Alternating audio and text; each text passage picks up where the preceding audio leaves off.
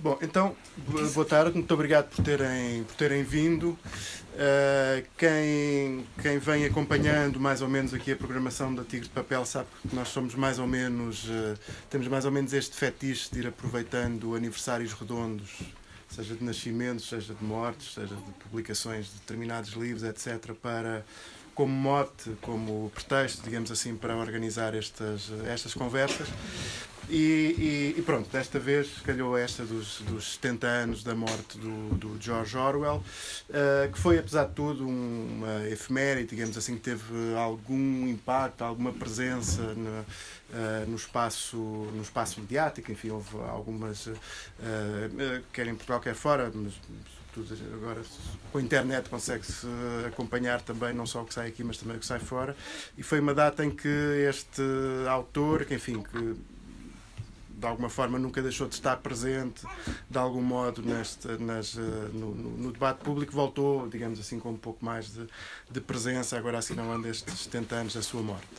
Uh, o, o, George Orwell morreu então há cerca de 70 anos, há um bocadinho mais do que 70 anos, a 21 de janeiro de 1950, portanto há, há 50 anos e um mês, mais ou menos. Uh, morreu com 46 anos, uh, portanto, ele nasceu mesmo no início do século, em 1903. Uh, é conhecido pelas suas múltiplas facetas, desde um escritor, romancista, com, com algumas obras de ficção publicadas, as mais conhecidas serão, em princípio, 1984, A Quinta dos Animais, enfim, que é um título, há pouco estávamos ali a comentar, é um daqueles livros que teve, foi tendo, cujo título foi tendo traduções diferentes, algumas até bastante bizarras, tendo em conta o, o, o título, o título original, que é justamente Animal Farm, e portanto fará sentido traduzir por Quinta dos Animais, mas como sabemos há traduções como O Triunfo dos Porcos, ou como A Revolução dos Animais, enfim, há vários, várias traduções desse,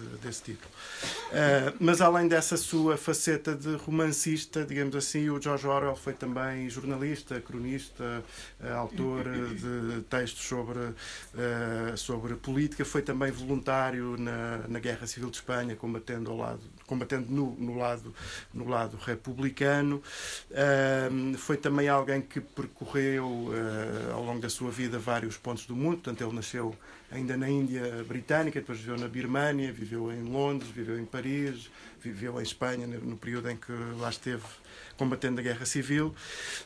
Um, pronto, e eh, sendo uma personagem com esta diversidade de possibilidades de abordagem, digamos assim, é, também curioso que seja alguém que tenha algum impacto ainda hoje nas, nos debates, em vários, em vários tipos de, de debates. É? Desde logo, um, uma coisa mais ou menos óbvia, digamos assim, é que alguns termos cunhados pelo próprio Orwell ou decorrentes da leitura da sua obra, entraram hoje mais ou menos na linguagem, na linguagem comum. É? Termos como o próprio termo orwelliano é, é, um termo que nós usamos frequentemente para designar certas coisas, ou, uh, ou o termo Big Brother, ou o termo uh, novilíngua, enfim. Uh, é, é um, um autor de quem que teve esta decorrência, digamos assim, este, este impacto que ainda se sente hoje bastante na, na linguagem do, do cotidiano e isso pareceu-nos também um aspecto interessante a incluir na forma como, como também divulgamos esta, esta sessão. Bom, nós convidámos o João Bernardo e o Miguel Serras Pereira para uh, conversarmos um pouco sobre, sobre o, Jorge, o George Orwell. Um, portanto, eles começarão por fazer cada um deles uma primeira intervenção e depois uh, debatemos, uh, debatemos de seguida começaria o João Bernardo e depois, depois a seguir o, o Miguel. O George Orwell, além desse currículo todo, foi também administrador da polícia na Birmânia, que no geral as pessoas esquecem de considerar e que talvez tivesse contribuído para lhe abrir perspectivas para certas realidades. Uh, mas insisto aqui porque é sempre retirado, não sei porquê, da biografia do George Orwell, quando é sumária, claro. Quando se fala do Orwell, as pessoas automaticamente pensam em 1984. É o... E porquê? À primeira vista é estranho, porque 1984 é um mau romance. Aliás, é um péssimo romance. Começa por um defeito básico de um romance. Os personagens não têm espessura. Se vocês certo, estão aqui, certamente leram o livro. O Winston Smith e a Julia, como é que eles aparecem? Como é que eles estão ali? Como é que eles podem ter aquele espírito crítico? Parece um de nós ali a fazer observações distanciadas da realidade em questão, sem que não haja explicação nenhuma de como é que eles podem ter esse espírito crítico. E então, como eles são personagens sem nenhuma densidade, eles funcionam somente como porta-vozes do autor, que é outro grande defeito de um mau romancista. Em vez de pôr os personagens a falar, falar ele em lugar dos personagens. E o defeito do romance é mais grave ainda, é de estrutura. O conteúdo do romance é circular. O que é o, o, que é o romance? É um presente que permanentemente reconstrói o passado e, com isso, vai impor um futuro. Futuro esse a partir do qual se reconstrói o passado e o presente, sempre nesta circularidade. E o que é a estrutura formal do romance? Ela é linear.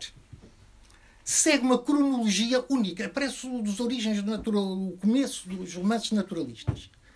Então, com esta oposição entre forma e conteúdo, nem o conteúdo se consegue exprimir pela forma, e tem a forma sistematicamente a impedir que o conteúdo se exprima. Sugiro-vos uma experiência. Leiam ou releiam 1984 e logo a seguir leiam do Augusto Roa Bastos e o El Supremo. El Supremo é, evidentemente, como todos sabemos, França, o ditador, o criador, fundador do Paraguai. O conteúdo é o mesmo. O França, nos seus relatórios, está permanentemente a reconstruir o passado. Só que o romance é circular. Tão circular quanto o conteúdo do romance. E com isso, o Rola Bastos fez aquilo que, na minha opinião, mas na opinião de muitas outras pessoas, muito mais balizadas do que eu para ter opiniões, é um dos grandes romances da segunda metade do século passado. Agora, na minha opinião, um dos grandes de todo o século passado. Experimentem isso. Leiam 1984 e a seguir o Eu El Supremo, do Augusto Rola Bastos. Que poderá talvez ser vendida com 10% de desconto nos 80 anos da, do falecimento do Orwell. Ora bem, então, o, ou mesmo 15%, para aquelas pessoas que demonstrarem ter estado aqui na sessão dos, dos 70 anos. Ora bem, então, não é como o romance que o 1984 vai triunfar. Ele triunfou como manifesto, e é como manifesto que ele foi aceito e conhecido. Mas é um mau manifesto. É verboso, uh, não é compacto, perde-se em fios que deviam atar e não atam. Há cenas que se repetem em vez de serem concentradas. E isso retira a força do manifesto. Claro, o Orwell estava já muito doente, ia morrer de tuberculose. No ano seguinte, e certamente estava com falta de forças para fazer aquilo que é o mais difícil, que é dar tesouradas num texto no próprio texto, dar tesouradas nos textos dos outros é muito fácil. No, no, de si mesmo é que é difícil. Nos textos ou na pessoa, dar tesouradas na pessoa também não é fácil. Bem, do 1984 como manifesto, há uma única linha que triunfou e que ficou na memória. E é só essa linha que as pessoas recordam quando falam quando se lembram de 1984. De começo é a crítica ao modelo leninista e stalinista do Partido Comunista, a crítica à sociedade soviética. E foi assim que o 1984 começou a ser aceite e a ser muito conhecido durante o começo, não é? Primeira década, década e meia da Guerra Fria, em que era um manifesto do lado americano, ou se foi usado como manifesto do lado americano da Guerra Fria, ou, muito acessoriamente, pelo que se pode chamar, em jargão técnico, os, os ultra-esquerdistas, que eram um grupo muito pouco numeroso. Não eram significativos. Numericamente eram significativos, de outras maneiras. Numericamente, não. Porque o Orwell faz não só a crítica à, ao sistema soviético, mas também à oposição interna ao sistema soviético. A Brotherhood, o Goldstein, não é que é a imagem do Trotsky aparece como ou uma ficção ou a outra face do sistema soviético. Nós hesitamos se será uma, uma ficção ou só outra face. Portanto, veio tudo junto. foi dessa maneira, portanto, que ele é aceito pelo lado americano da Guerra Fria e pelos ultra-esquerdistas. Nos anos 60 a coisa mudou. E mudou é aí que se começa a perceber que o Orwell tinha tido uma perspicácia extraordinária quando fala do Newspeak. E porquê? Não é só o aspecto stalinista que o faz intuir o que vai ser mais tarde o Newspeak. O Orwell foi uma das primeiras pessoas do lado ocidental, França, Inglaterra, do outro lado ocidental da guerra, não é? Porque foi a Segunda Guerra Mundial que os marcou todos, como é óbvio. O Orwell foi dos primeiros a ter entendido que a indústria cultural de massas, o modelo norte, o modelo americano da indústria cultural de massas, ia ser hegemónico no Ocidente, na Europa Ocidental. Há artigos muito interessantes, não vou meter por aí, porque isso não tenho que quero concentrar, não quero estar falando mais tempo já do, do que de falar. Uh, mas coisas que ele escreve acerca da, do declínio do crime, o declínio da arte do crime, a transformação do romance policial, como se passa do Raffles para o James Hadley Chase, tudo isso ele junta com a crítica que ele faz à indústria cultural de massas, que era até então o modelo americano. E é através daí que ele consegue dar verdadeiramente o salto para o Newspeak. E é por isso que o Newspeak hoje nos parece contemporâneo hoje que já não há uh, regimes soviéticos, enfim, há, mas na astronomia política. Uh, ele parece-nos contemporâneo porque nós percebemos o politicamente correto inteiramente a partir do Newspeak. Mas ele foi mais longe, mas muito mais longe ainda, quando ele tem aqueles aparelhos que servem ao mesmo tempo para nos vigiar e para nós trabalharmos neles. Que não havia computadores pessoais na época do, do, do, do Orwell. Nem esses computadores de bolso que se chamam telemóveis, não sei porquê, porque há uma utilização mínima de, de telefonemas. Pela primeira vez na história da humanidade, temos um instrumento único que serve para trabalhar, para fazer os ócios e para sermos fiscalizados as três coisas simultâneas e ao mesmo tempo. Simultâneas o trabalho e os ócios, porque os ócios que fazem nos computadores pessoais, nos telemóveis, essas coisas todas, adestram-vos mentalmente e uh, digitalmente para trabalharem com mais eficácia.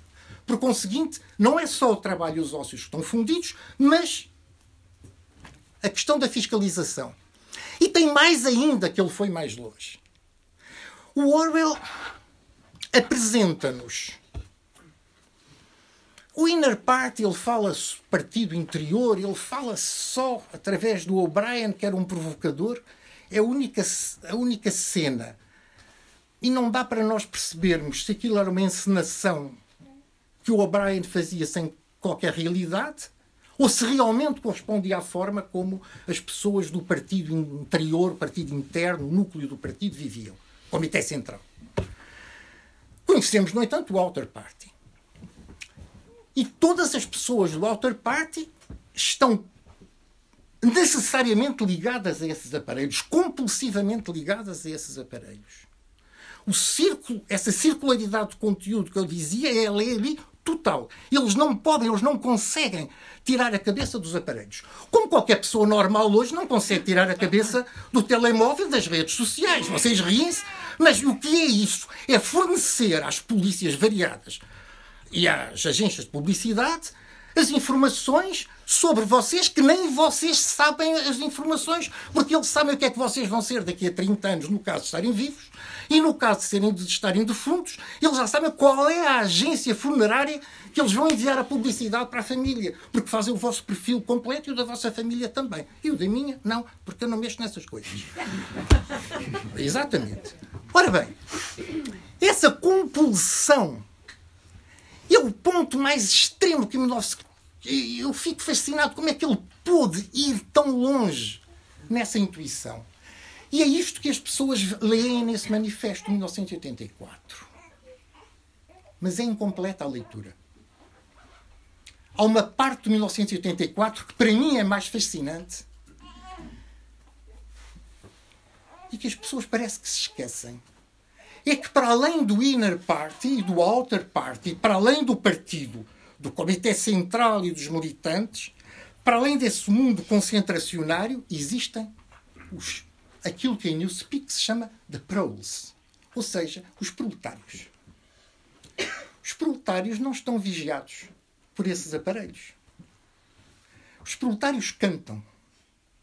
As proletárias, sobretudo, quando estendem a roupa, eles vão ao pub, bebem a cerveja, falam uns com os outros, conversam.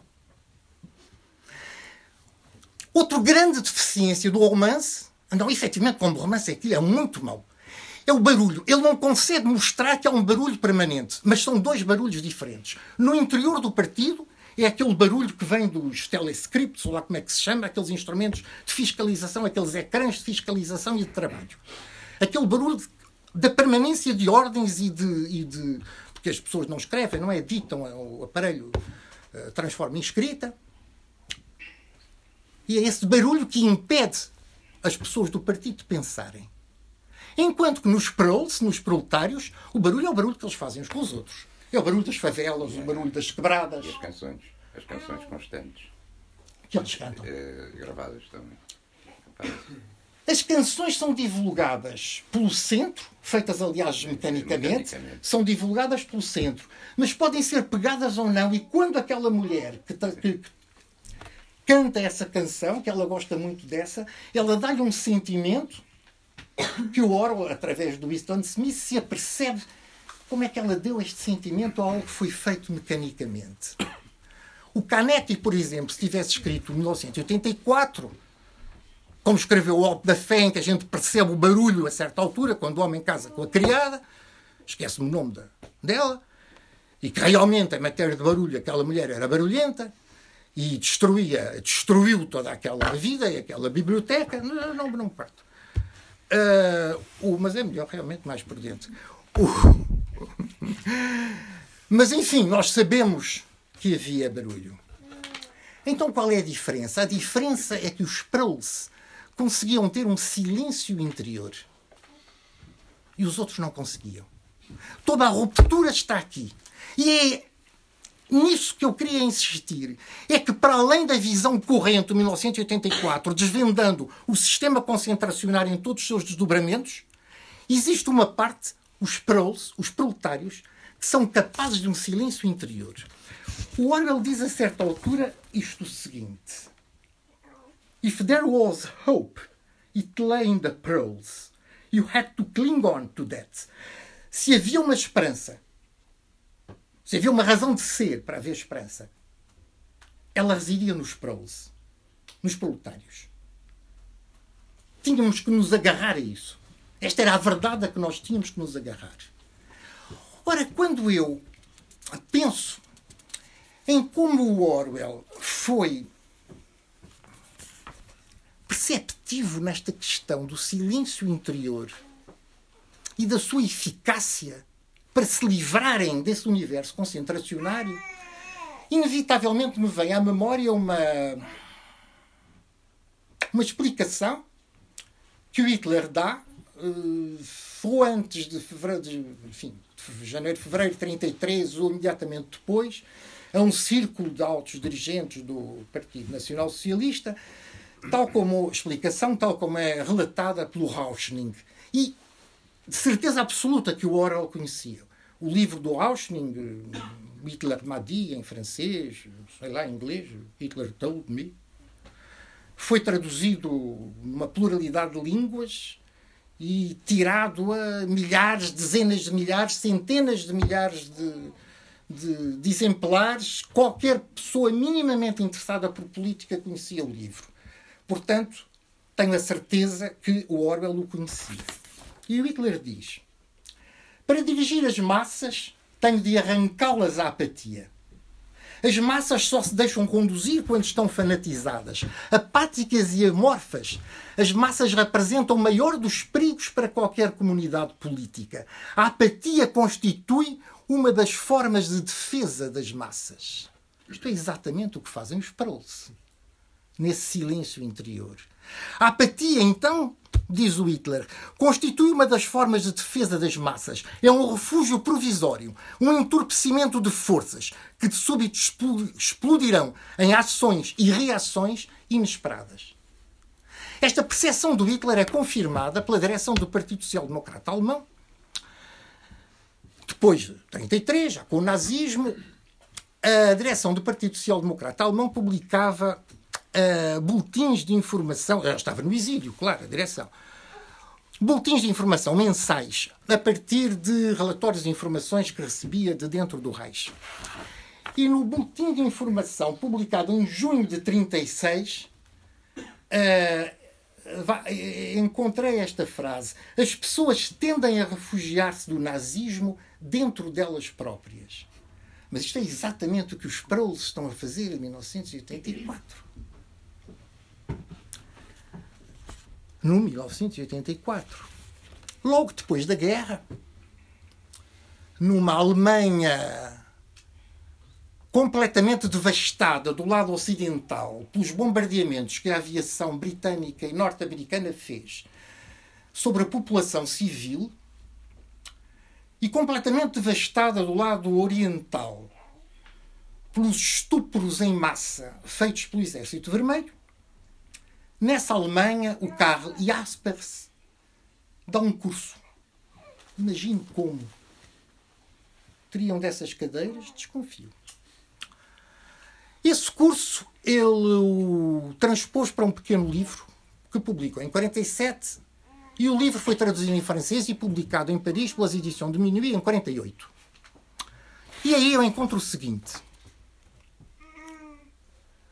O Jaspers classificou o silêncio, é a palavra que ele emprega, o silêncio, o silence, visto que é uma tradução francesa que eu conheci, como, e cito, o último recurso de quem se encontra reduzido à impotência.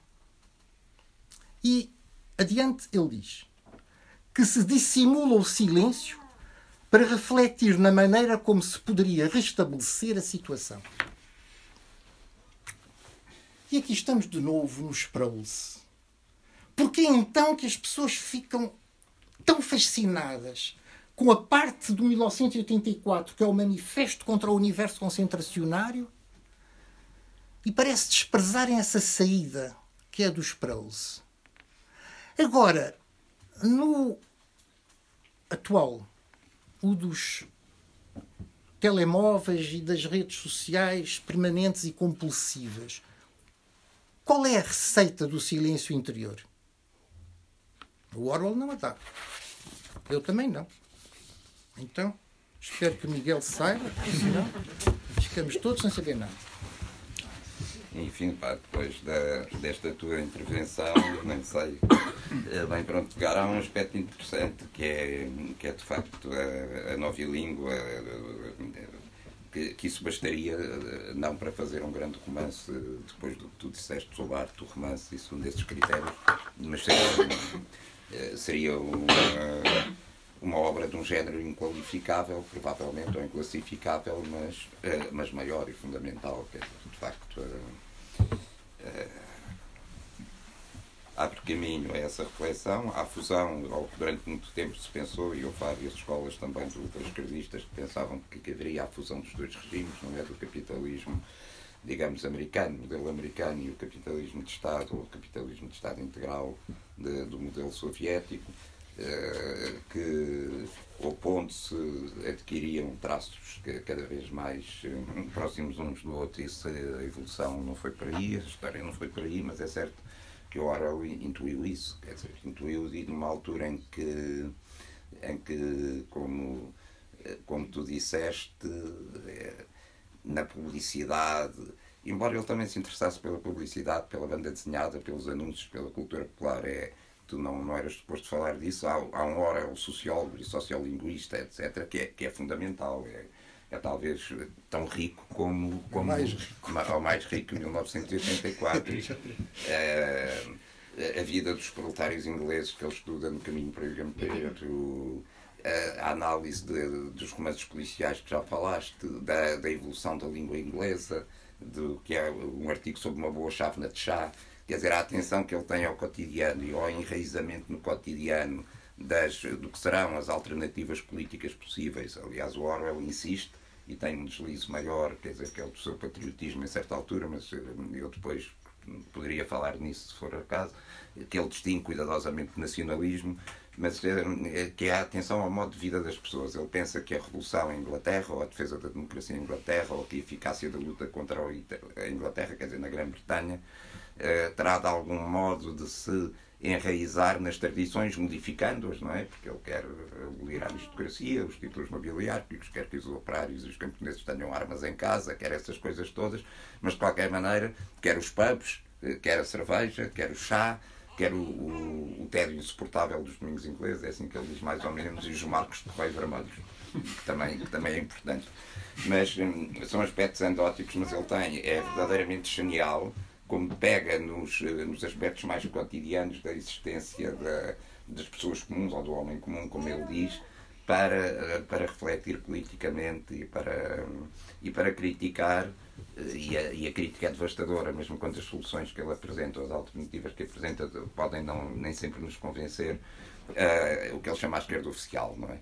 Uh, a esquerda dos intelectuais, que, uh, cujo profundo desprezo pelas massas populares, pelo silêncio dos proles, pelos, pelos divertimentos, pelos pubs, ele denuncia como ninguém. Não é? E mostra bem que há um embrião nos intelectuais ou numa, numa, nos intelectuais de esquerda mais característicos e, e, dominantes na cena política inglesa, que há, há uma espécie de nomenclatura ou de oligarquia em embrião. Há, há uma parte do, do inner party, não é? do partido interior que está ali, pela maneira como eles uh, lidam com eh, com a vida das pessoas. No 1984, o João Bernardo disse, não disse, eu, mas o Orwell disse várias vezes, é verdade, e é evidente que, que uh, talvez a coisa mais impressiva seja a crítica do stalinismo, digamos assim, e, da, e, e, também da oposição de Sua Majestade que ele vê no trotskismo, não é? Quer dizer, que, que ele, de qualquer modo, denuncia como uma falsa alternativa, embora ele tenha estado muito próximo de trotskistas ou ex-trotskistas ou trotskistas que eram contra o que o Trotsky não autorizava, como os do PUM, que é a experiência capital dele, mas há uma crítica também do, do nazismo. Ele, aliás, disse-o perfeitamente. Aliás, o que ele aponta é uma espécie de fusão daquelas, dessas duas coisas, até porque não há um ideal muito, não há muita amanhã que canta no, no Grande Irmão, não é? Eh, mas em compensação há uma frase terrível quando o O'Brien finalmente abre o jogo e explica uh, qual é o ideal deles, é uma bota a esmagar um rosto e assim por toda a eternidade. Isto aqui é muito mais nazi, digamos, que, que stalinista do ponto de vista ideológico. A brutalidade, o elogio da força bruta, uh, sem, sem promessa, sem utopia. Não, é...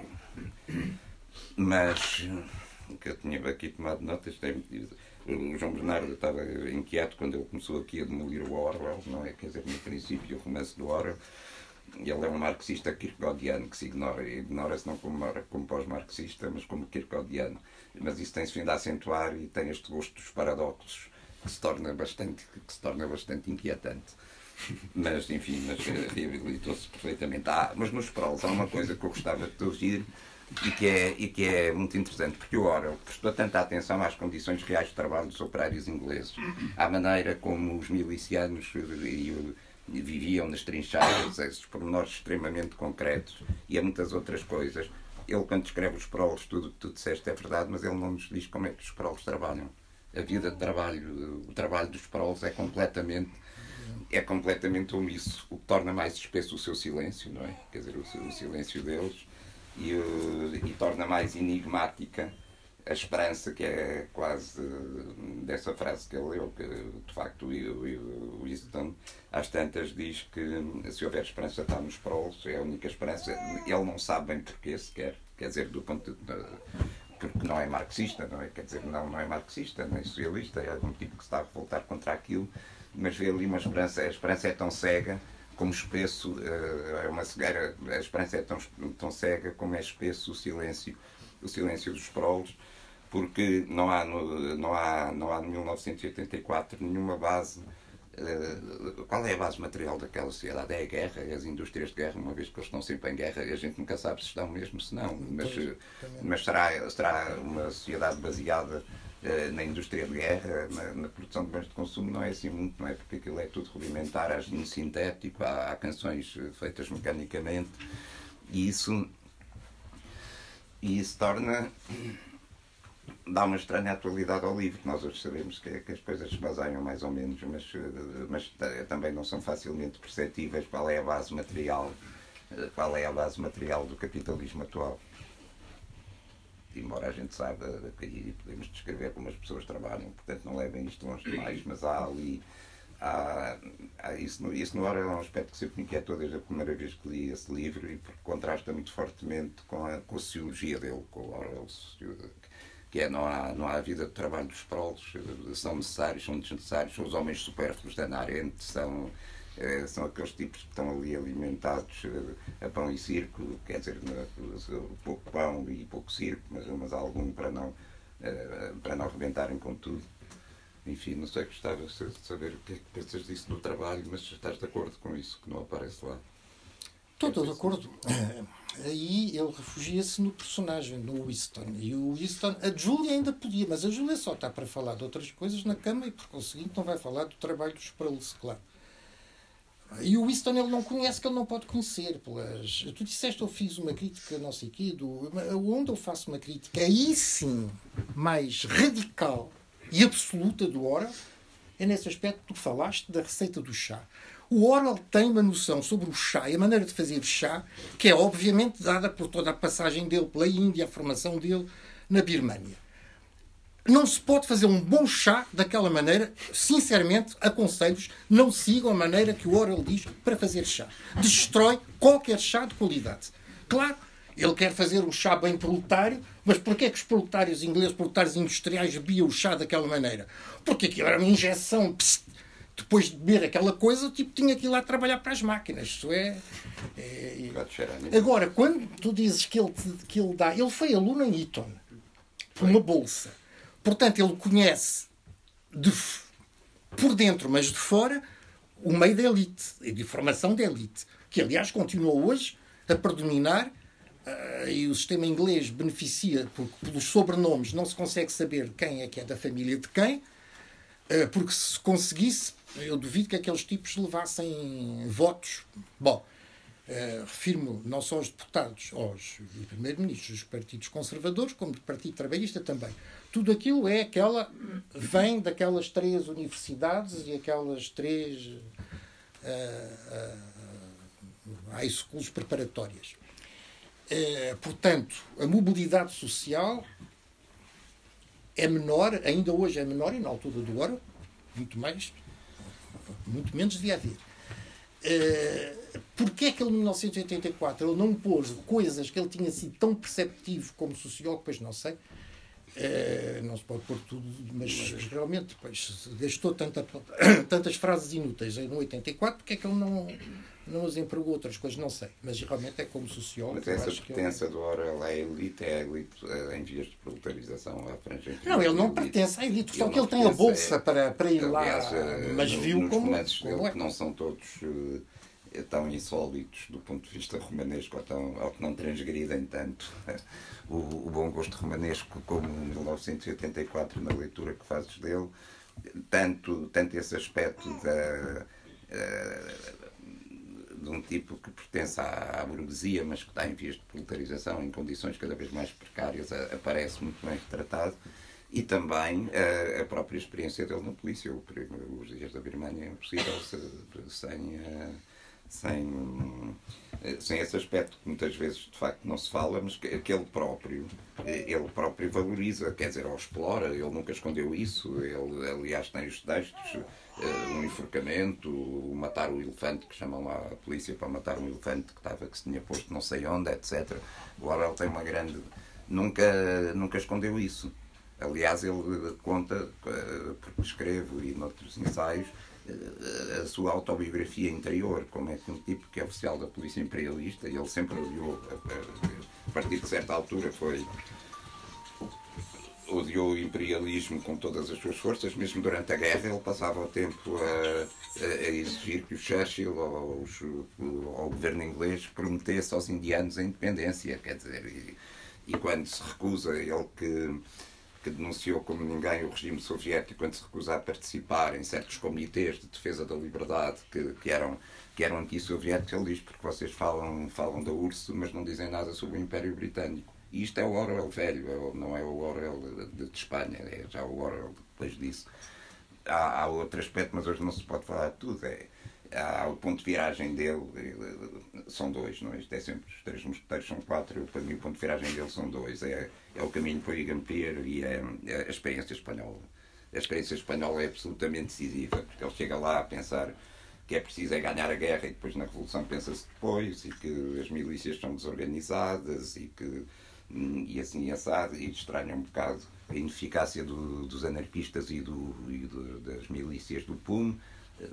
Ele nunca nunca vai tentar deixar disciplinar os seus homens ou aqueles tipos que, com, quem, com quem trabalha, mas percebe perfeitamente depois que eh, só por, por terem abolido as distinções hierárquicas no, no, no, eh, nas milícias, pelo modo democrático de, democrático de base de funcionamento, é que aqueles tipos tão mal armados conseguiram resistir tanto tempo a Franco e no tempo dele ainda nem se sabia qual era o desfecho da Guerra Civil, que ele, na homenagem à Catalunha, diz que ainda espera, gostava muito de ir tomar um café a Saragoça, eh, que era o que eles estavam a tentar a tentar tomar, mas a experiência espanhola, depois a maneira como o Partido Comunista Espanhol, eh, com a cumplicidade eh, mais ou menos eh, a cumplicidade grande, mais ou menos insatisfeita, e dependia muito dos quadrantes da, de todo o governo republicano no esmagamento da, do PUM, que, que, é, que eles apresentam como agentes nazis cujo dirigente, eh, o secretário-geral André Nino, eles raptam e não se sabe se esfolaram vivo, mas torturaram barbaramente e liquidaram.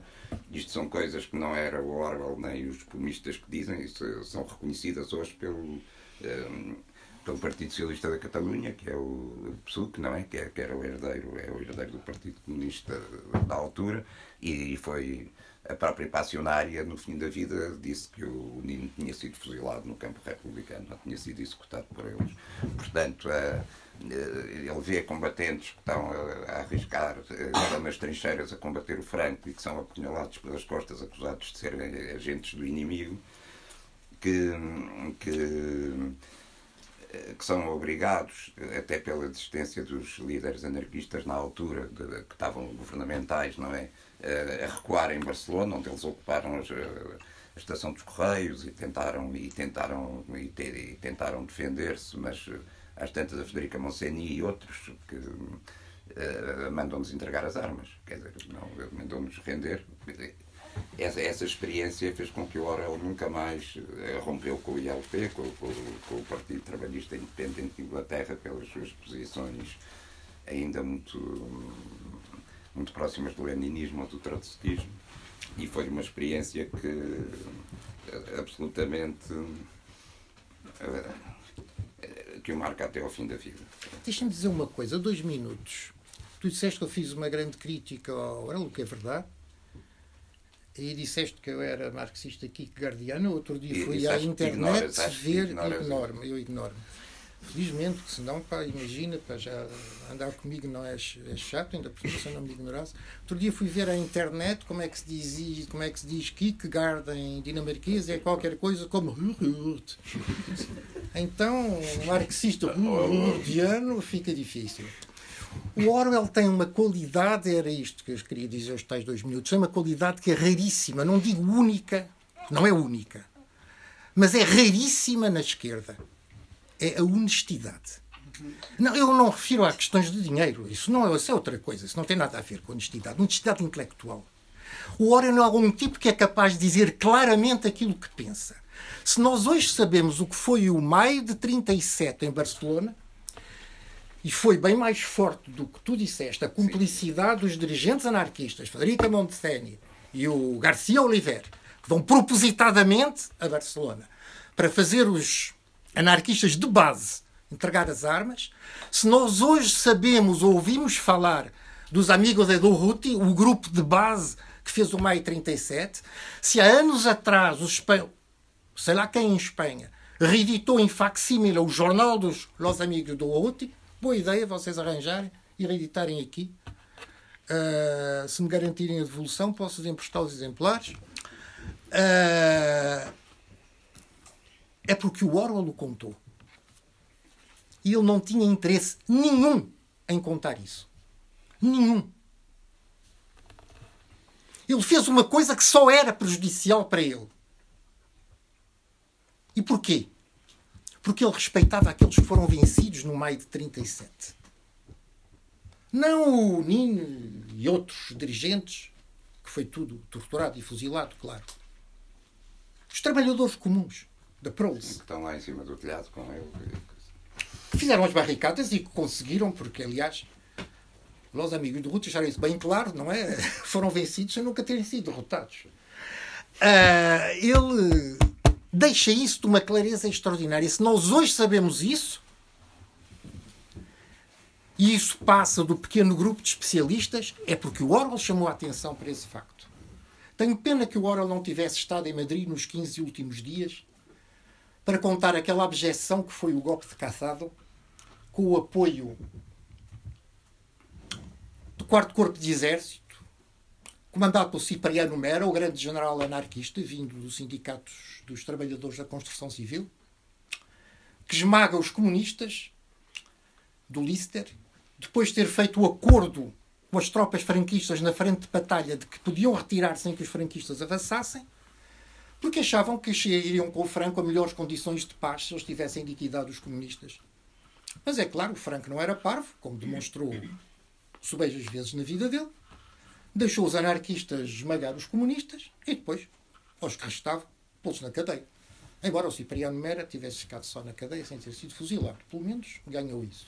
É pena que o Orwell não tivesse estado presente, porque hoje isso seria mais conhecido.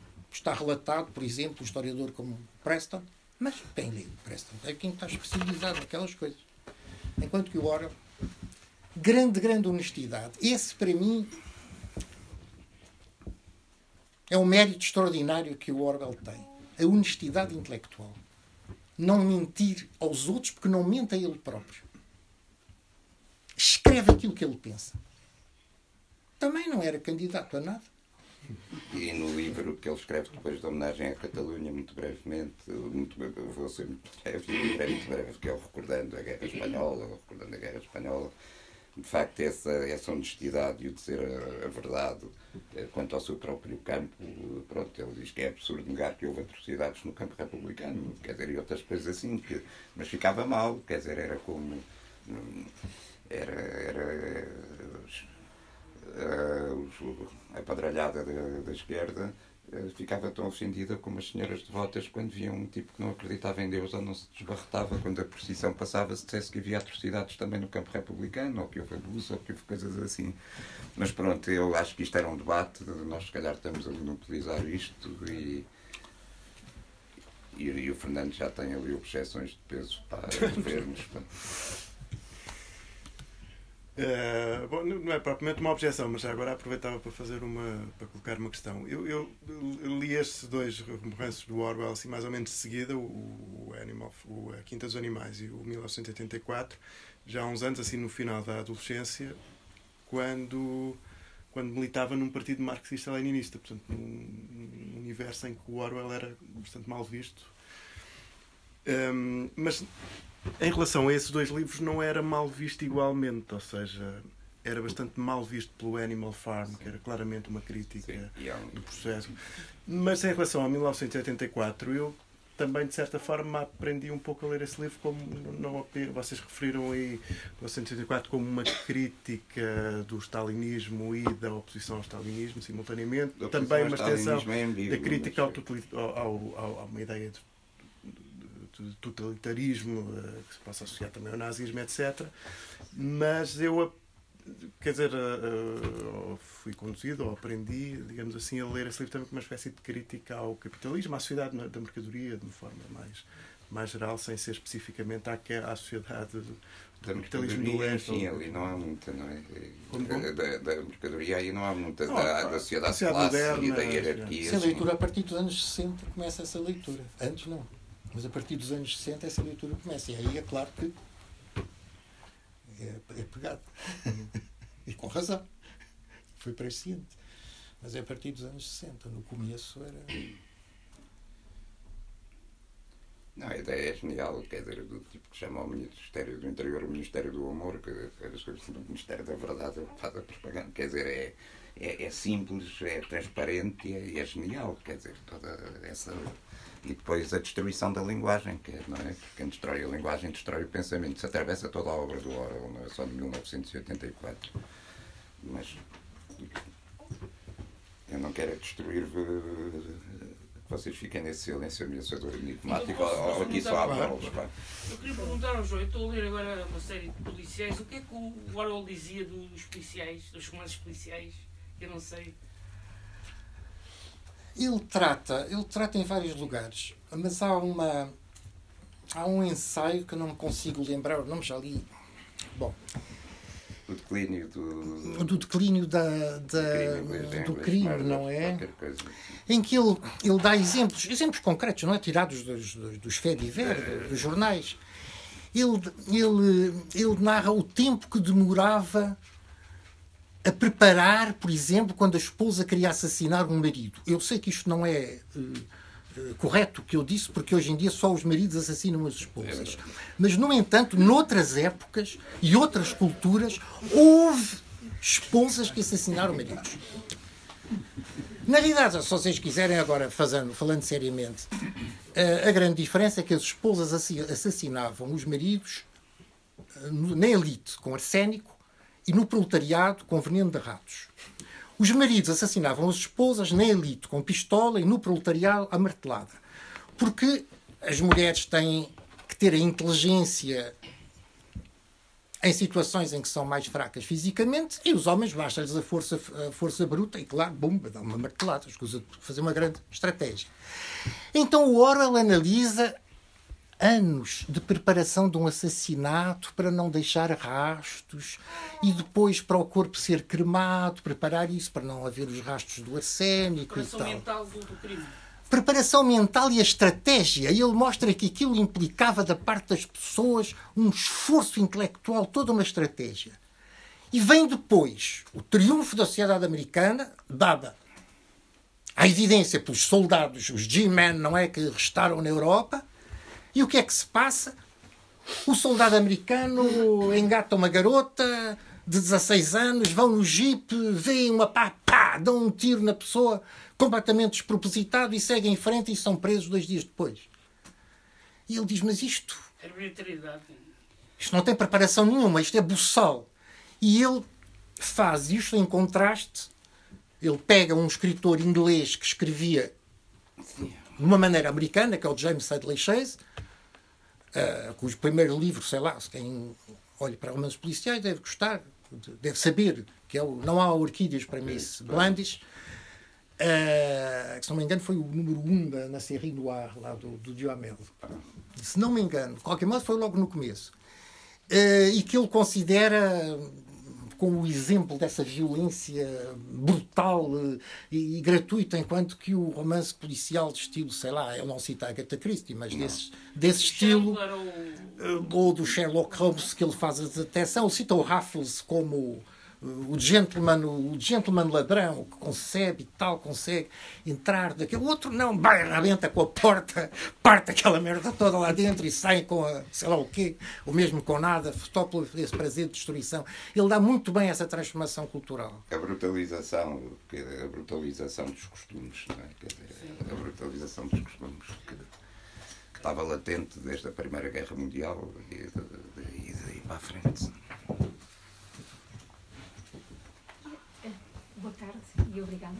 E, e, a questão das fontes, quando ele faz esta, uh, este retrato do sistema concentracionário dos modelos soviéticos, ele tem parte de experiência, parte reflexão e teve acesso a algumas fontes, trabalhou de algum modo? Bom, forçosamente. Toda a esquerda dissidente eh, publicava tanto quanto podia, e o Orwell era uma pessoa muito interessada na política e na medida em que ele ah, estava no Independent Labour Party, todos, na altura chamava Partido Trabalhista Independente, que era mais aberto aos esquerdistas. Mas há um livro que eu acho que deve ter contribuído muito para ele, que é o em alemão era o Eclipse Total, se não me engano. Depois ele perdeu a versão alemã e aquilo foi publicado em inglês com a. Pois, do Kessler, com a, a Noite ao Meio-Dia, não é? Como é que se chama? Zero ao infinito. Isto, Zero ao Infinito, é a tradução francesa. Isso é a tradução francesa. Uh, pois, e portuguesa, porque na altura se traduzia-se do francês, porque as pessoas sabiam mais francês do que inglês, ao contrário de hoje. E, portanto, acabou sendo o Zero Infinito. Mas Darkness at Noon é o, é o nome da, da, da primeira edição. Então, se ler esse livro, e mesmo a parte do interrogatório, os dois os dois polícias, porque o primeiro polícia depois acaba sendo expurgado e vem o segundo polícia. Uh, o, bom, e o Kessler foi agente do Comintern, portanto, o Kessler tinha um conhecimento muito profundo e teve também condenado à morte em, em Espanha, Espanha, o Kessler, durante a Guerra Civil, não por agente do Comintern, mas por, por jornalista de esquerdas. Então ele sabe o que é esperar uh, a execução num, numa cela.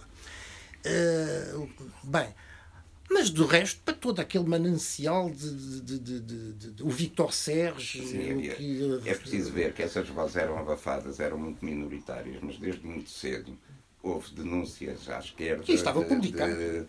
Do, do, do, regime soviético, até dos anarquistas espanhóis. O Angelo Castanha, que depois até fez um partido anarquista, vai ao, ao Congresso dos Sindicatos e faz um relatório. Isso o Castanha. É. O Angelo Castanha. É, Castanha. É, a todos. É, o, o Prévert, que era do Partido Comunista e não sei o quê, vai, a 32, vai em 32 à União Soviética e, e deixa o Partido Comunista, não é? o André Gide. O André Gide. Não era comunista. Mas, muito cedo, portanto, havia, e havia tantos testemunhos pessoais como deste tipo de pessoas que tinham rompido, que foi o, o Kostler, que, que ia que quando estava em Espanha ainda era comunista, que depois escreve um livro brilhante também, Testamento Espanhol, não é? em conta essas experiências todas, como, como análise tipo, digamos, sociológico e político. E o Vitor Sérgio é um nome muito importante aí. Eu não sei se ele está traduzido em Portugal. Está, ah, o ofício de um revolucionário está. O ofício de revolucionário estava na Moraes, não sei se isso foi reeditado. É, é, um livro de capa dura. Não, é nestas livrarias que se encontrou esse livro. É, eu sei, mas o Fernando está a dizer que não sabe. Era naquela não, edições atuais.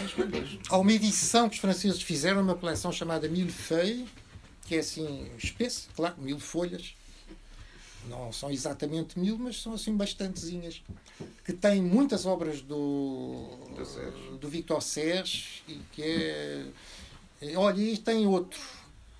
Que se caracterizava pela honestidade e que teve uma vida, esse sim, uma vida terrível. Ele nasce apátrida de pais refugiados russos uh, ilegais em Bruxelas, milita nos anarquistas, na esquerda dos socialistas, é preso mais ou menos ligado à banda Bono e depois foi daqueles que as potências eh, europeias e norte-americanas, também os governos, mandaram para a Rússia depois da Revolução, porque eles achavam que a Revolução de 1917, o golpe de Estado de 1917, de outubro de 17, que era uma coisa anarquista, e então os anarquistas que eles tinham nas cadeias mandaram para a Rússia, que era tudo que Lenin não queria, porque não queria lá anarquistas nenhums, claro, já bem bastavam os anarquistas russos quando iam mais os outros.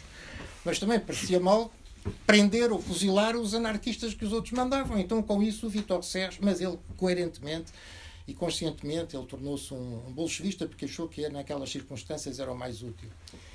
E depois acabou apoiando a esquerda, a posição trotskista, e depois separou-se do Trotsky mais tarde, esteve preso, esteve condenado, esteve em campo de concentração e acabou com, sendo expulso da União Soviética um ano ou dois antes das grandes, dos grandes julgamentos e conseguiu sobreviver. E graças ao André Regito também. É o André Regito que escreve que, a carta. Graças à pressão do André Regito. Então vale muito a pena ler o Vitor Sérgio, mas a partir daí você tem uma quantidade de outros em França, a seguir ao maio de 68, foram editados uma Pois, o Síliga, exatamente, o Síliga. Mas eram livros que não se vendiam. Mas não se vendiam. Género? Como? Qual é o género do Vitor Sérgio? Género como? São memórias. Ah, Ele também escreveu romances. Ele escreveu romances, mas os romances são assim, mais fracos. Mas quer dizer, essencialmente os romances é tudo, tudo, tudo sobre a vida política e as memórias as, e os artigos de intervenção. As memórias do revolucionário, ou ofício de revolucionário, como se chamava em português, não sei como é que isso se chama em francês, deve ser memoir ou assim. e a uh, S'il est minuit dans le siècle, que é meio romance, meio ensaio. Que é, Tem é as- os artigos dele sobre a Alemanha que ele fez para o boletim do Comintern eh, da Alemanha de Weimar. Eh, portanto, anos 20, começo dos anos 30. Não, anos 20, eh, começo dos anos 30 ele já estava posto de parte. Tem isso num- recolhido num livro que existe na internet, está digitalizado na internet. Se puser Vitor Serge, Alemanha, cai nesse livro. Até composições ficam. Mas para esta linhagem toda, ele não diz por modéstia. eh, eh, eh, vocês vão ao, passo, ao passa-palavra, eh, vão lá no busca, passa-palavra info, ou mesmo só passa-palavra, e procurem depois lá dentro do jornal, que é um jornal online, Os Náufragos, que é uma série de artigos que o João escreveu em que conta resumidamente as biografias mas eu nasci e as histórias. Pois, claro. Mas eh, do, do Sérgio, todos esses e de muitos outros, que, que ele fala aí do destino dessa esquerda não alinhada, não é? Ele que rompeu com a. Há uma Aquele- versão extensa das memórias recente eh, em inglês, publicada em inglês 2012, Pois. se não estou em erro. Do Sérgio? Ampliada, sim. Então, se calhar, até é mais ampliada do que a que existia cá, que não era pequena, mas era da Moraes, ainda foi publicada antes do 25 de Abril, e aquilo precisamente podia, era daqueles paradoxos. Podia ser publicado depois de 68 e antes do 25 de Abril, porque aquilo também dava pancada na União Soviética e tal, e aquilo convinha, e fechavam os olhos. No México, na cidade do México, no ano em que o Sérgio morre, ele cruzou com a Natália Sedova, a viúva do Trotsky, e disse-lhe: Nós dois somos os únicos que restam. E o pior é que era exato, não era uma força de expressão.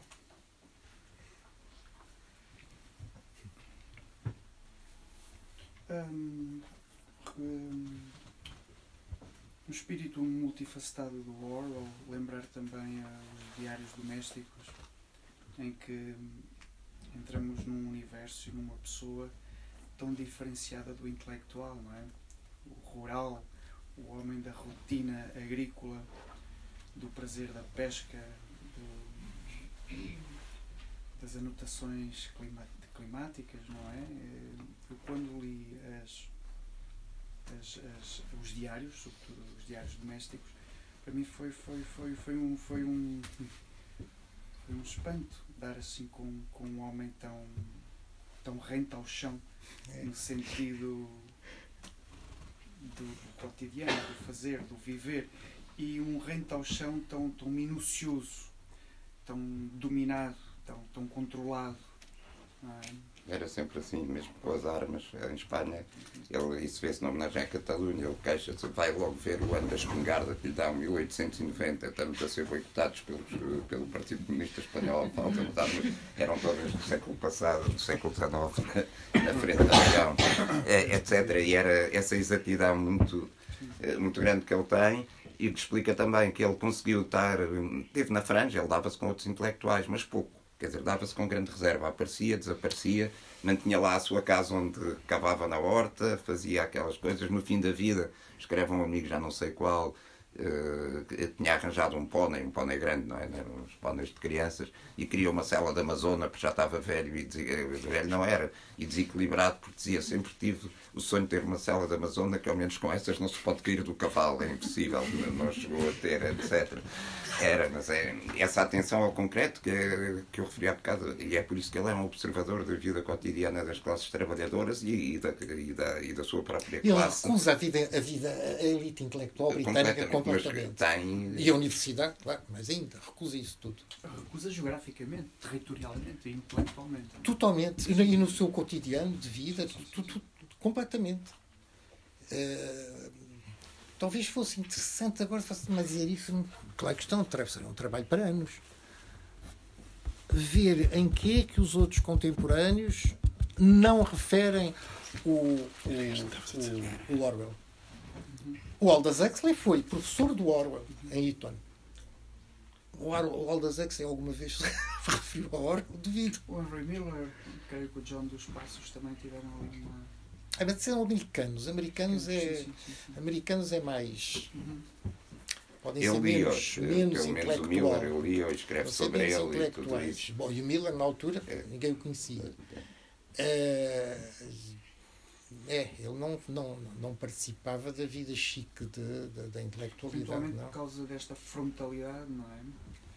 Ele era muito intratável, não é? Intratável, podia ser um tipo simpático. Eu gostava muito de ter conhecido ter bebido uma cerveja, ou mesmo o chá terrível, que até não sei com ele. Acho que me sujeitava ao chá terrível que o João Bernardo citou, eh, mas eh, para aquela. Para os mandarins lá do sítio era, era insuportável. Aliás, a a vida dele está cheia de rupturas eh, e também de, de amizades constantes. Houve pessoas, e algumas das quais que não tinham de modo nenhum as ideias deles. Alguns eram anarquistas, como o de Koch, outros, eh, outros estavam mais próximos deles, mas vários, e que ele mantém uma, uma amizade. Mas com os editores de esquerda, por exemplo, o que lhe encomendou a, a, a, Gigantier. Eh, e ainda lhe o publica, mas já com muita dificuldade, já com muita relutância, porque tipo, Importância, dizia sobretudo à segunda parte do Sim, livro. à segunda parte, pronto, porque dizia coisas inconvenientes, não é? Quer dizer, sobre a esquerda, sobre isto e aquilo. Sobre o próprio socialismo. é? sobre o próprio socialismo. Não, e aí ele percebe que o fascismo é um movimento de massas ainda antes de Espanha Sim. e que há um perigo de massas de trabalhadores serem arrastados para o fascismo. Ele disse isso claramente e daí a preocupação dele com a maneira como as pessoas vivem, de poder ir, ir ter com elas lá, transformarem-se a partir do que são e não a partir de uma teoria ou de uma aplicação mecânica da teoria das classes, não é? Quer dizer, são proletários, portanto, automaticamente farão isto ou aquilo. Talvez haja uma coisa que ajude aí a compreender, que é, na Inglaterra nunca houve, bem, houve marxistas, claro, aliás, os primeiros, de certo Sim. modo, Eh, mas aquilo nunca vingou. E o único marxista inglês que se tornou realmente célebre, dos, dessa geração de primeiros, toda a gente se esquece que ele era marxista político. William Morris. É William Morris. Que é mais pessoas julgam que é só, que é só um designer. é é é Mas ele era- ele era um marxista. tipo de utopia anarquista, não é? É, é. não- Então, o que era importante. Aquele, aquele trabalhismo britânico, o socialismo britânico, foi muito influenciado pela religião. Não a religião anglicana, claro, mas as religiões dissidentes, próximas da pessoa comum. Eh, há um sujeito que eu gosto muito de ler e quando leio eu penso no Orwell. Não é que eles tenham, porque esse que eu, que eu digo é o Graham Greene. O Graham Greene era católico, aliás, lutava para ser católico. E o. lutava com ele mesmo. Luta de Jacó com o anjo. Sendo Jacó o Graham Greene. E o, o, o, o- Orwell não era católico, claro. Eh, mas algo de comum. É o interesse. O interesse pela pessoa concreta, pelo, pelo pequeno trabalhador, eh, e um interesse independente de qualquer propaganda. O pequeno logista, seja o que for, a dona de casa. Exato. Uh, pelo humilde. O interesse pela pessoa humilde. Independentemente de qualquer palavra de ordem, humildes, todo mundo unidos ou qualquer coisa desse género. Não. Uh, pela pessoa. Isso E há outro aspecto que aproxima o Green do, do Orwell, que é essa ambivalência da revolta, não é? Ou da revolução. Eh, O Green mostra isso muito bem no Poder e a Glória, que é um livro que, é do, do, do México. Noutro que eu agora não me lembro o título, mas que é um retrato um bocado eh, romanceado da Guerra de Espanha, em que há um. Eh, da Guerra de Espanha, quer dizer, se Sim, no é caso dos for comun- Sale, é, se não me engano, é, Gun é, for Sale, é, não é? é, Foi é passado na é- embaixada, aquela é. coisa.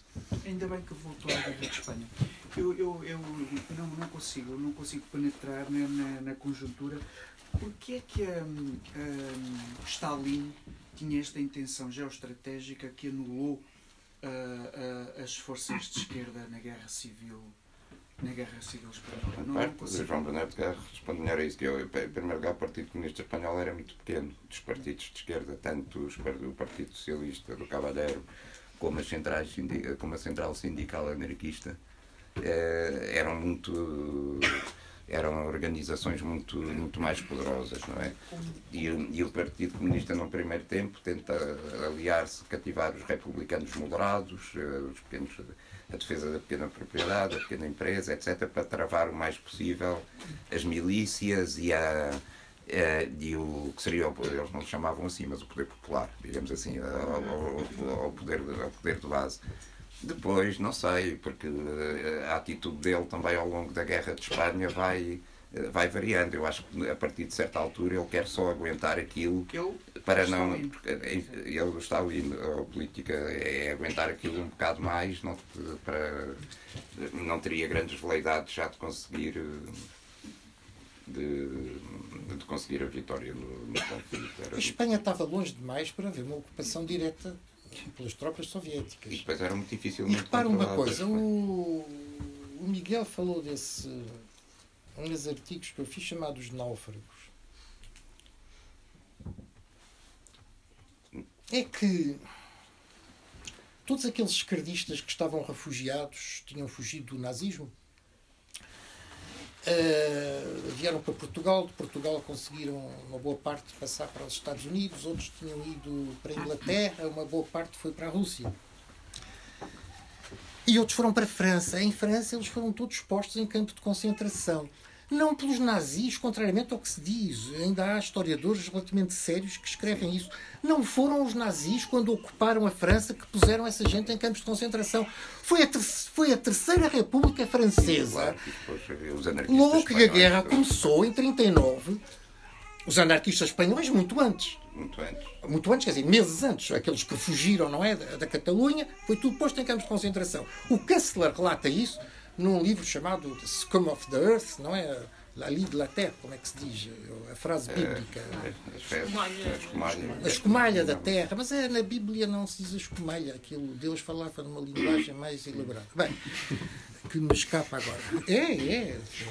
Aí, olha, que esta palavra em latim, muitas Não seria a borra de Escória. eh, a Não sei. Escolha terra. Não, seja o que seja. Ali é, é do vinho. Seja o que seja, o, é Kessler foi um desses que esteve. Que esteve eh, mas é muito curioso, como se esquece isso. Por exemplo, Walter Benjamin, toda a gente fala do Walter Benjamin. Ele suicida-se, ele suicida-se porquê? Para não ir para campo de concentração posto na democracia francesa. Bem, eh, a quantidade de pintores e escritores importantes que passaram por lá, por esses campos de concentração. Então, essa é uma parte, uma parte desses náufragos. Quer dizer, como é que essa gente, como é que estava a cabeça deles em 45? E aqueles polacos, estónios, letónios e lituanos que pegaram em armas contra os ocupantes nazis, quando conseguiram fugir para a União Soviética, o que é que o Stalin mandou fazer deles? Pô-los em campo de concentração, evidentemente, pois fulanos conseguem ter a iniciativa e a coragem de pegarem armas contra um exército ocupante tão terrível como aquele, o que é que eles fariam? Exatamente, isto é, é lógico, não é? Qualquer de nós faria uma coisa dessas. Como, aliás, teve sempre, mesmo perante os, os militares que tiveram na Alemanha, na Segunda Guerra Mundial, foram todos, todos não terão sido, mas na maior parte. uma boa foram parte, uma boa e, parte. e- etc. Opostos, opostos de parte. Então, creio que a questão em, em- em boa parte é essa. E quando ah, eu estava, aqui há tempos, por outras razões de trabalho, a ler o. Como é que ele se chama? O grande especialista alemão da resistência ao nazismo. ah, oh, meu Deus.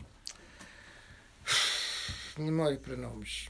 Tem o nome de um grande historiador alemão do século XIX. Mommsen. Mommsen. Mommsen, especialista de, Roma, o que tem a história de Roma do Mommsen. Então o Mommsen, eh, ele, ele diz o- a resistência ao nazismo é ocultada tanto do lado da República Federal Alemã, continua a ocultar o facto do do Partido Comunista clandestino ter sido sempre, sempre, sempre ativo, uma, é uma coisa prodigiosa, como é ocultada a parte da República Democrática Alemã. Porque quando o Stalin vai fazer o governo da República Democrática Alemã, faz com os comunistas que, que ele trouxe no porta-bagagens, enfim, que as tropas dele trouxeram no porta-bagagens, aqueles que tinham passado a guerra refugiados em Moscou, Walter Ulbricht e companhia, com, sob controle dele, e não aqueles que tinham estado na Alemanha a lutar contra, contra o nazismo. Esses eram, eh, esses eram perigosos. Houve um filme que se falou aqui muito há uns anos, sei lá, eu vi isso no Brasil, mas eh, passou aqui. Portanto, é o mesmo filme, Brasil e lá e aqui. eh, não muda os filmes. Que era aquele polícia secreto que está a espiar telefonemas Sim, passou, não me lembro do título, da, da RDA, um gajo da Stasi. na RDA. Exatamente. Reparem, quem é aquele espia? A oposição. Eles são todos esquerdistas. Defendem o Brecht e tal, tal. É só os esquerdistas. Parece que não havia oposição de direita na, na RDA. É uma coisa, para mim, foi a coisa mais fascinante desse, desse, desse filme. Então, em Espanha, eh, o problema, claro, e por isso é que ele manda para lá e manda o André Marty controlar a, as brigadas internacionais e manda a, a, Não, ao, ao mesmo tempo que os manda a polícia o KGB eh, que manda os próprios dirigentes que tinha mandado para a Espanha representar inter- o Comintern chamam-os em 37, salvo erro, Moscovo para os fuzilar. É. Porque sabiam demais. O Tariati safou-se, mas o Tariati sempre desobedeceu um bocado uma e não ia quando o gajo chamava, não o gajo tinha não uma ia dizer habilidade, que o era, tinha Eu- uma habilidade. E eu à procura de uma lógica política para esta resposta. Mas é uma lógica política, é, a uma lógica do poder. Mas, mas invertível. É a lógica do poder. É lógica, agora lógica revolucionária. Não, mas já a preocupação tinha passado há muito tempo. Tinha passado há muito Não tempo. estamos a dizer qual era o perigo. Não.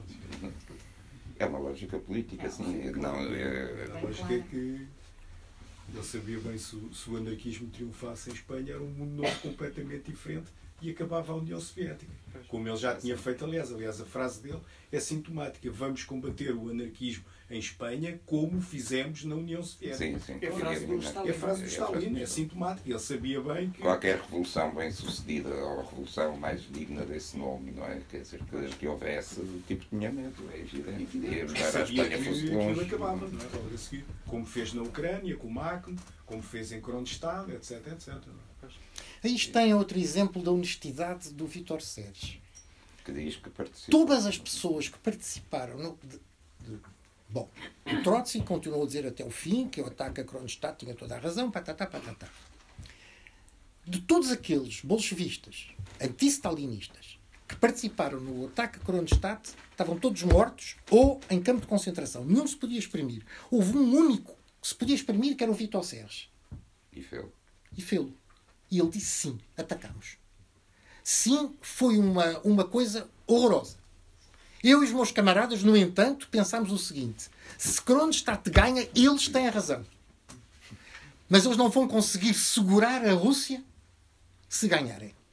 E aí, quem vai, o, o bolchevismo acaba e vêm os, os czaristas, as tropas brancas e, e- e acaba Kronstadt também. Portanto, do mal, nós optamos por atacar Kronstadt para salvar o Partido Bolchevista. Ele narra de uma maneira. E, e meses depois rompia ele, não é? Quer dizer, não. eh, eh, Meses depois começa a afastar-se, mas ainda não, ainda estava a colaborar no eh, boletim mas do faz uma descrição incrível que se 26 ou passa em 27. Petersburgo, que está, está tudo reduzido à fome, os gajos distribuem chocolates à população e não sei o quê para, para isolar Kronstadt uma vez com uma honestidade, mas uma honestidade inacreditável, porque aquilo não era vantajoso para ele, aquilo só não. indispunha, indispunha com os trotskistas, com quem ele acabou por se indispor com o Trotsky, uh, indispunha com os outros ultra-esquerda, claro, porque tinha participado no ataque a, a Kronstadt, indispunha com tudo. E, no entanto, ele diz. eh, Bom, e realmente ainda bem que diz, porque sem, se essas pessoas não falassem, não havia história e a gente não compreendia os processos e os mecanismos internos das coisas. Reconhece os- o dilema e fala do dilema, sem reconstruir a, a posteriori eh, as coisas. É fa- fascinante, fascinante. Mas não, não há muitos. Bom, o Orwell também. Não, não há muitos, não. Há algum tipo de relacionamento, ligação entre o Orwell e esses, eh, esse conjunto, essa constelação de dissidências? Leitura? Só de leitura. Ah, não sei mais. Ele, Agora se ele, em conhecia, Espanha teve na, na, bateu-se com o Pumo. Pois, não é? claro. Mas isso não, não significava Sim, que fosse do público, não, senão não, estava não mais era- perto, não é? De, Ah, mas, para o pessoal, não faço ideia, mas eu não sei, não sei. A leitura, sim, porque senão não tinha conseguido fazer o 1984 e aquelas informações, essa coisa toda. Isso de leitura, sim. Agora, conhecer pessoalmente, Ele terá conhecido o Castor. essa gente vinha, ia muito mais a Paris do que a Londres. Vocês têm um livro fascinante, feito por uma das mulheres mais inteligentes que eu, que eu vi, não é? Para, eh, além das, das, dos homens e das mulheres presentes, que é Simone de Beauvoir, o Le Mandarin. O Le Mandarin, ela narra toda aquela movimentação de esquerda francesa, exilada, tudo aquilo. Uh, com uma lucidez e uma, uma lucidez impiedosa. É uma coisa impressionante. Então essa gente eles iam para, para Paris. Londres não tinha não tinha atrativo. Paris ainda tinha uma reputação, charme, a tradição. Agora Londres, comida horrorosa, vinho, meu Deus, clima, pá, vou ali já venho. Então ia para Londres. Foram durante a guerra para fugir. Quem fugia aí fugiam para, para qualquer lado que, em que os pudesse aceitar, embora os ingleses também estivessem postos em campos de concentração, mas eram bem melhores que os, que os campos franceses. Uh, e acabaram, aliás, por ser postos em liberdade antes do final da guerra. Mas era mais em, era mais em França, enquanto que o Orwell era perfeitamente britânico, como Miguel descreveu, amante daqueles hábitos comuns da pessoa comum, pá, da, uh, do trabalhador comum. Mas não, mais não, não sei dizer, não, é preciso. Só uma biografia muito minuciosa.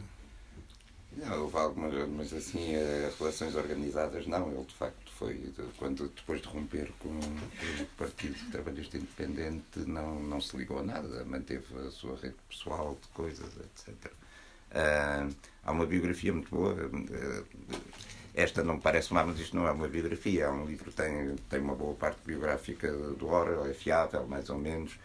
Pronto, não, não é que eu recomende excepcionalmente o livro, isto foi uma tese de doutoramento que depois feita em Coimbra na análise deixar de desejar em algumas coisas, mas enfim, é um livro honesto. Mas uh, eu, eu se recomendasse, desde que conheço uma biografia, seria a Bernard Crick, que tem sido, ele tem vindo a atualizar do Orwell. Até porque ele próprio é um espírito orwelliano, não no sentido policial, no, no bom sentido, e a concepção do socialismo dele é também essa. E tem também estudos muito interessantes sobre a participação do Orwell em Espanha que é de facto crucial. Eh, eh, o Orwell iluminou o que se passou em Espanha, o que se passou em Espanha iluminou o Orwell. Bom, não sei se, se houver ainda alguém que queira comentar, perguntar, intervir, etc. Se não, agradecia só ao Miguel e ao João terem, terem aceitado este nosso desafio para vir aqui conversar e muito obrigado também. A... Muito obrigado. obrigado a vocês.